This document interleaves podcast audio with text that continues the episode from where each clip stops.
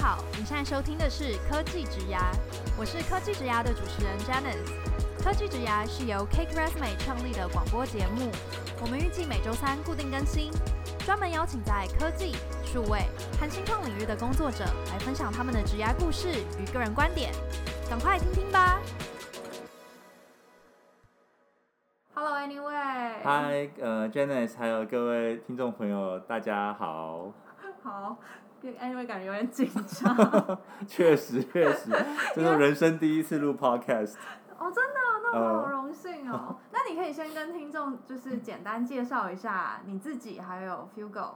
好的，好，那呃，Cake Resume 的观众朋友们，大家好，我叫叶立维，所以这个在江湖上大家都叫我的小名叫 Anyway。江湖上走跳的名字是 Anyway。Anyway，对。whatever。OK，那我们公司叫做呃 Fugo 啊，富果投资。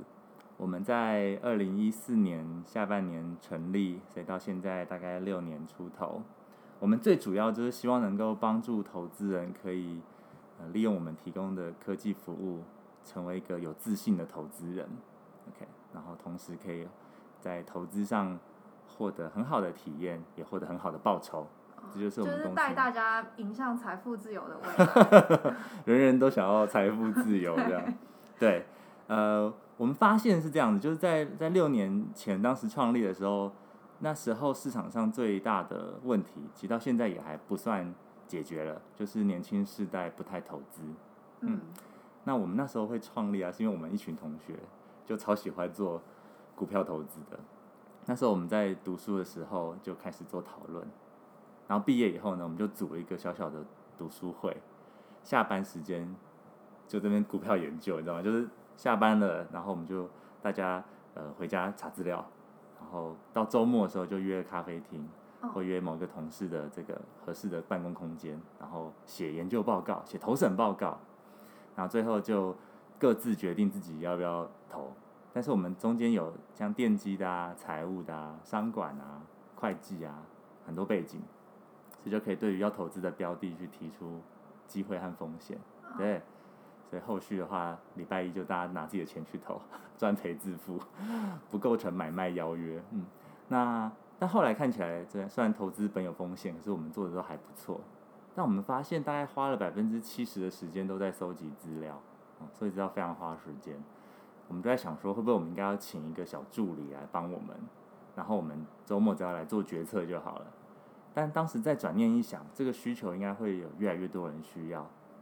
这边就提到一个我们观察的一个分水岭啊，就是说年轻世代如我们，还有我想各位听众，我们都很擅长用 Google 啊，看 Wiki 啊，对，收集各种资料，对吧？这其实投资对我们来说已经不再是那么菜篮族了。当我们听到说，哎，某某人说有一家公司叫做，随便举例，叫做呃这个嗯、呃、群联。啊，群联是一家不错的公司吗？啊，我们就有能力自己去 Google 群联在做什么的。哦，原来他在做记忆体啊，记忆体大概是什么？我们就有能力去做一些 Google。嗯，那这样子的投资的形态，在国外有个名词叫做自主投资人。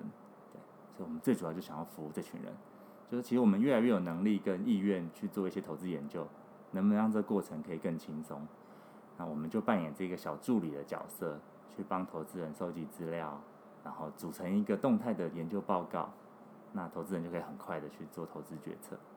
哦，理解。简单来说，你们就是 target 一些不会想要盲目追随风向的人，就不是说，哎，老师今天叫你买哪一只，你就买哪一只。对对，没错没错。嗯、我们我们说一个很现实的，就说如果有一个人他跟你爆牌，然后就可以让你赚钱的话，那他为什么要这么做？对，对吧？所以通常来讲，他。如果他真的要这样子，他应该要像巴菲特，像这个呃 Simons，就是这个文艺复兴基金的做法，他是拿你的钱帮你投资，然后赚的分你一点，嗯，嗯，嗯，这才是一个比较对商。那如果另外一种是告诉你资讯，然后你听他就会赚钱的话，我想天下没有那么好的事情。对，所以通常来讲，我们听这些资讯的重点还是然后多方收集，然后最后内化以后，帮助自己做。负责任的决定，嗯嗯嗯，对，嗯，理解。但我们发现啊，其实以年轻世代来说啊，这件事真的有时候离自己的生活很遥远。所以当时我们访谈了五六百位，就是年龄层落在二十五到四十五岁之间，尤其是二十五到三十五岁之间的投资人，其实大家很多时候真的是缺乏那个自信出手。OK，很多时候其实投资同时有两件事，一个是你有没有那个见识，OK，有没有 insight，但另一方面其实有没有那个胆识，对，敢不敢做勇敢的做决定，然后再承担这个决定的后果。那我们发现很多时候如果可以提供比较适当的一些内容啊、教育啊，也可以帮助投资人更有自信的做决定。嗯嗯嗯嗯嗯。所以这大概是整个富国目前在做的事情。那我们的服务就包含 APP 啊、网站啊，还有一个是叫理财果汁机，是可以让呃投资人去看我们写的一些产业分析、市场动态。对。哦，果汁机这个名字还蛮生动的，反正就是你们会有很多营养的资讯进来，搅一搅。对。搅一搅，这样，然后让你很好吸收，营养一百分的果汁。对对对对对，因为市场上可以理解说，资讯其实不是不够，反而是太多，很难做决定。那尤其像最近疫情嘛，对，股市这个，巴菲特说他活活了八十九岁以后才见到这么多次的熔断，对，所以更需要呃有人去协助消化一些资讯。那目前台湾的这个交易市场。呃，还是一个大概呃五成五成，就是五成散户，五成法人、大型投资人的这种市场结构，不像美国可能七成是大大户，八成是是法人，一两成是散户。所以在我们这样台湾这样一个市场啊，呃，散户其实也是蛮有市场影影响力的，嗯。那嗯、呃，我们在在提供这些投资资讯的时候啊，就会注意到说。当现在的交易规则从今年三月变成了一个叫做逐笔交易，就交易的速度从以前五秒钟一次，到现在可能一秒钟可以成成千上万次。那散户投资人就越来越难跟大型投资人去拼速度，所以更多的时候，其实个别投资人真的是要拼一些 vision，一些远见，就是说你对于一个产业相对长的一个。趋势你怎么看？嗯，然后会更偏向是成为一家公司的股东，就是不要那么关注在股价的波动，而更多的关注在一家公司是不是有足够的价值，你会不会想要成为这家公司的股东？哦，所以这个是就是呃，针对今年，譬如说二零二零年这个疫情之下，呃，整个经济状态的影响，然后你会建议说，就是。就是可，譬如说，你就建议呃，富国的这些使用者，其实可以走一个比较长远的规划，这样子，就是不要，就是不用操做短线的操作，这样。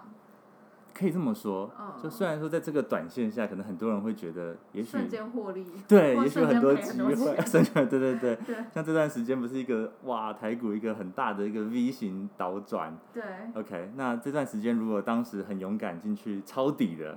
也许现在也赚了一个十五二十 percent，好像还不错。但回到根本来说，如果看长期来讲，其实投资的这些机会啊，还是应该要回归到，就是你在做的是一家公司，你能不能够认定你投资的一家一家公司是不是值得让你成为他的股东？哦，就比较走一个所谓存股这个行为。嗯，存股我想是一个蛮好的名词，呀、嗯，就是说有点像是。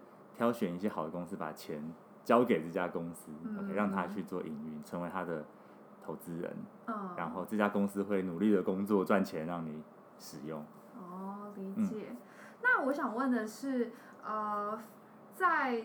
呃，这样子的投资行为之下，你觉得就是因为现在也有很多不同的理财的平台，对，那呃，富国是其中一个嘛？那我们想知道你们在二零二零年有呃有没有比较呃跟其他不同的呃特色或者是服务，是更能够帮助大家在这个经济状态下，然后做出一个明智的一个投资决定？嗯，OK。我们主要的话会有两种啊比较新的服务。那第一个是关于高度克制化的版面，OK，这个概念。哦、也蛮像的、哦。哎，真的吗？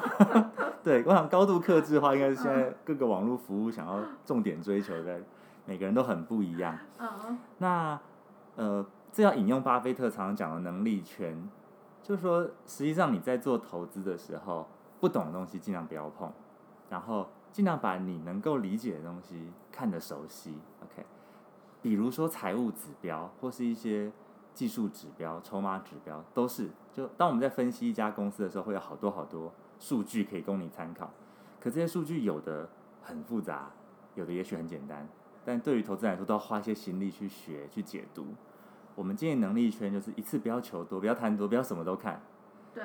从你可以理解的开始，比如说营收，你可以理解吗？一家公司的营收，OK，它每个月会公布一次哦。那富狗就有一张叫做营收卡，你可以把这个卡片加入你的版面。EPS 每股盈余，嗯，OK，你可能看得懂了，把它加入你的版面。那有一张卡片叫做券商买卖集中度。我、哦、这个可能听起来就很复杂，离你很遥远，就不要理它，把它从你的版面上删掉，只留下你相对可以理解的。OK，比如说你又学到了一个叫做 ROE、ROA，你又学到了一个叫做成长能力。好，那你就慢慢的把这个卡片加到你的版面里面。那随着过程，呃，你就有一个自己的架构去认识一家公司。最好，当你一打开。一家别人跟你说的一家公司哦，说康纳香哇，在做这个口罩熔喷布，好红好红哦，那你就可以打开富果，然后利用你这个存好的版面看一下哦，康大香最近的营收怎么样啊？那它的 EPS 怎么样啊？然后哎，最近我又学到一个本益比，那它的本益比是多少啊？它 ROE 多少？那有了这些数字以后，你过去学到的时候，在这几个基础下，应该怎么去评价一家公司值不值得投资？好，那你就基于你现在学会的这个版面去判断。嗯嗯。那随着你慢慢的了解这个版这个版面它的效果跟限制以后，OK，所谓的效果跟限制是，哎，理论上你觉得依照这个资料你评估它的股价应该怎么发展，但后来好像不是这样，那你可能就会再学到一些新的指标、一些数据，再慢慢的加到这个版面里。我觉得这个过程是很重要的，所以整个投资在追求的实际上就是在呃。判断和资讯的领先，嗯，但这件事的困难就在于人人都希望什么都收集，但其实不用，化繁为简，从你可以理解的去理解就好。公司很多，这家如果判断不行，你可以看下一家，看下一家，那总有机会在你这个框架下找到你觉得适合投资的标的。嗯，OK，对，那这是，第一种，这是第一种，就是关于高度克制化。嗯，第二个呢，则是另外一个极端。就是对应现在的主笔交易，股价变得非常非常快速，交易决策要下得非常非常快，恐怕不能够用人的手了，做不太到了。那能不能够让机器去做？所以就是演算法交易的需求。那富果这边的话是提供交易的 API，还有股价行情的 API。所以对于你是一个开发者来说啊，你就可以直接上我们的网站去看，去串接我们的即时行情、即时股价的 API。所以发一个 request 就可以得到最新的股价。那如果你比较熟悉用 WebSocket 的话，你就可以直接接到一个股价的一直推播。那收到了这个股价推波以后，你就可以去做你的交易决定。然后我们预计在下半年就会再提供这个下单的 API，让你可以立刻发出你的需求，去去委送出你的股股票委托撮合。所以你的整个交易的速度就有机会可以脱离散户比较。接近这个大户的速度，或接近这法人的速度。嗯，听完之后很羡慕会 coding 的工程师，超羡慕。等一下，那我要问，我们可能有些听众像我一样就不会 coding 啊，那如果不会 coding 的人怎么办？就是没有这个 API，你会建议？OK，如果你不是这个工程师的话，我会很后悔当初没有好好读书。建议你就选择前面那个方案，就是追求一个比较长期的这种投资想法。哦对，因为这个市场说真的，它的那个呃交易的规则已经不是那么有利于一般散户。我们说叫当冲，就当天买当天卖这种交易速度，其实你用手是很难赢过这些机器的。嗯嗯，不要难过，不要难过。我瞬间说不出话，发现是被某个服务排挤的族群。我想市场上这个现象应该会越来越极端，就是说呃。呃，有些投资人你就应该慢慢的越越来越追求长期，那有些投资人越来越追求短期，但短期不代表报酬高哦，只是一种策略的差别。短期的话可能是频繁，每次一些些小小的获利累积起来很不错。长期的话比较像是一开始你就看得比较远，要求比较长的报酬率，啊，过了几年以后，哎，也许就达成了。那这两个加起来不一定谁比较高，谁比较低。哎，那我想问，为什么你们会想要特别提推出就是这种提供 API 的服务？因为这样还蛮专精，就是锁定，就是能够去串接 API 的这个族群。对。那起始的动机是什么？OK。不会担心就是一开始就是排掉太多其他的族群吗？哦，这问的非常的好。这个问题是可以回答的吗？可以，可以，可以。那你说问的很好，就毕竟会 coding 的工程师还是这个在社在社会上是少数，对不对？但可以看到这几年这样子的族群快速增加。对。Okay? 比如说我们看呃几个有名的线上课程平台，Python 的课都非常的热门，越来越多人很快就可以上手这样一个程式语言，这是第一个趋势。所以我们相信这个族群在慢慢增加。那第二点的话，API 的股价跟交易下单以前有吗？有，市场上以前也有，不过过去用的大部分都是比较属于呃特规型的封闭式的 API。所以可能就是 Windows only，然后你要装特定的 SDK，用特定的语言才能够比较方便开发。嗯，那我们现在做的就是符合现在这个 protocol，就是 Open API、RESTful 为主的这种 API 跟 WebSocket，所以就可以让这些开发者更快的上手，更 developer friendly，开发者友善。哦。嗯。哇，好酷哦！那我今天回去开始，就是我我我要报名那个程序员课程，说不定还来得及这样，说不定还来得及。好，原来是这样。那我想问，因为呃，像比如说以 CakeResume 现在在看整个求职市场，然后我们会发现，就是说还是有蛮多求职者，他们对于一些 FinTech 的团队、嗯、FinTech 的产业还是蛮有兴趣的。嗯。对，因为就是毕竟 Finance 这件事情，它是只要有人。然后只要需要交易任何事情，它都会一直成立嘛。然后那等于它是呃这种财务金融跟科技的结合，一直都是一个趋势的话题。嗯、但是我们其实也有发现说，呃，很多人其实不知道该怎么去选择加入一个 FinTech 的团队.就他不知道到底这个团队。呃，他应该要怎么去判断？呃，他只是在炒一个短期的话题，譬如说，呃，假假设我们讲前几年几年前，就是中国有一些什么 P to P 放贷那种的。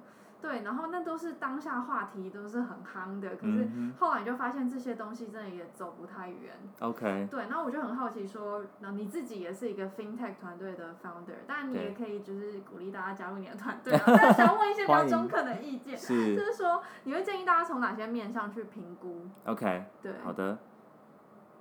好，金融业啊，我我呃，在在六年前我在加入这个。这个产业前成立这家公司前，我们对于金融业可能也有很多很科技面的想象，就是说应该把好的技术导入，那就可以得到好的成果，就可以让用户满意，就可以赚到，呃，就可以帮助用户赚到更多的钱等等的。对。但后来我们真正越来越了解金融产业以后，发现它的核心其实很不一样。金融服务的本质啊，OK，我们先说它的表面是什么？常常看到的就是支付功能。呃，存款、贷款、借贷、保险，然后我们说股票投资、期货投资，OK。但回到金融产业的本质，是在处理两个问题，第一个就是信任问题，然后第二个就是风险问题，OK。我们举个例子，比如说最单纯的这个存款跟借贷好了，存款跟借贷这件事，银行赚的钱是什么？是不是投资人把他的钱存到银行里，然后给你一个比较低的利息？接着银行去找到合适的人贷款出去，收个比较高的利息，两个利息差就是银行赚到钱。这过程是怎么样的过程呢？是对于一般大众来说，他其实很难去信任任何一个单独的人把钱借给他，借他也怕拿不回来，对不对？所以他相信银行，银行保证说这个钱我会帮你拿回来。另一方面，银行要去判断说到底谁可以承担这个利息跟借这个钱，然后他就很谨慎的挑选把钱借出去。所以银行要处理的就是一方面要对于顾客产生一个信任，另一方面要能够很明白去辨识风险，然后去分配。它不一定是降低，它可能是把喜欢高风险的人给他高风险，喜欢低风险给他低风险。嗯，那所以当我们在看一家金融科技公司或一个新崛起的金融业的时候，可以从这两个角度来看。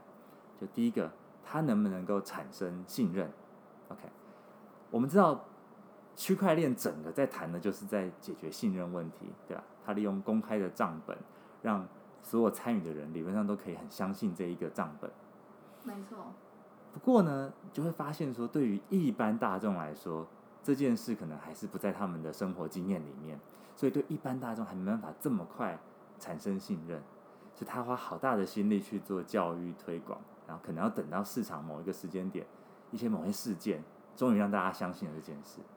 那所以，呃，这是第一个，就是你能不能够感觉到说，他是不是本质真的有解决信任问题？第二个，他是不是真的能够让外部人信任？